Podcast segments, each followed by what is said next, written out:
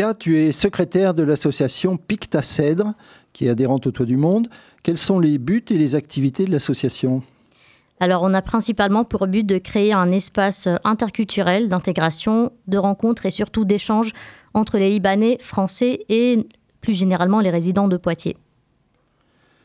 Peux-tu en quelques phrases nous présenter le Liban? Le Liban est un pays caractérisé par plusieurs choses, notamment euh, sa diversité culturelle, religieuse et linguistique.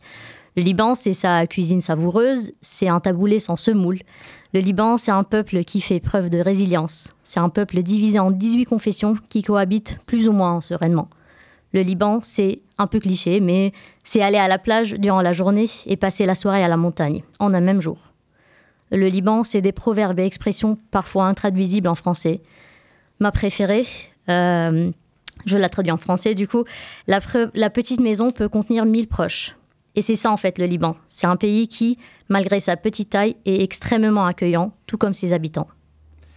Est-ce que tu peux nous expliquer pourquoi le Liban a des liens particuliers avec la France? Alors c'est principalement en raison de l'histoire euh, coloniale commune qui fut marquée par le mandat français euh, jusqu'en 1943. Cette euh, période a influencé la langue, l'éducation et la culture au Liban. Et euh, les, relations, les, relations, se sont maintenues au fil du temps et elles sont particulièrement marquées euh, de nos jours par la présence d'une diaspora libanaise très grande en France. Alors le Liban est depuis des années dans une situation difficile du point de vue politique et économique. Pourquoi? C'est principalement dû à une instabilité politique persistante, surtout due au népotisme, accompagnée par une bonne dose de corruption. Euh, c'est dû aussi à des influences régionales, les conséquences de conflits passés, notamment la guerre civile, et plusieurs événements euh, tragiques plus récents comme l'explosion au port de Beyrouth en 2020 par exemple. En partenariat avec le Toit du Monde, une fenêtre ouverte sur le Liban est programmée ce mois-ci. Il y a eu jeudi dernier une soirée cinéma à la Maison des étudiants. Et dis-nous ce qui est prévu samedi prochain, 27 janvier. Alors c'est une soirée organisée pour faire découvrir la culture libanaise aux résidents de Poitiers. Cuisine, musique, danse et échanges seront au rendez-vous.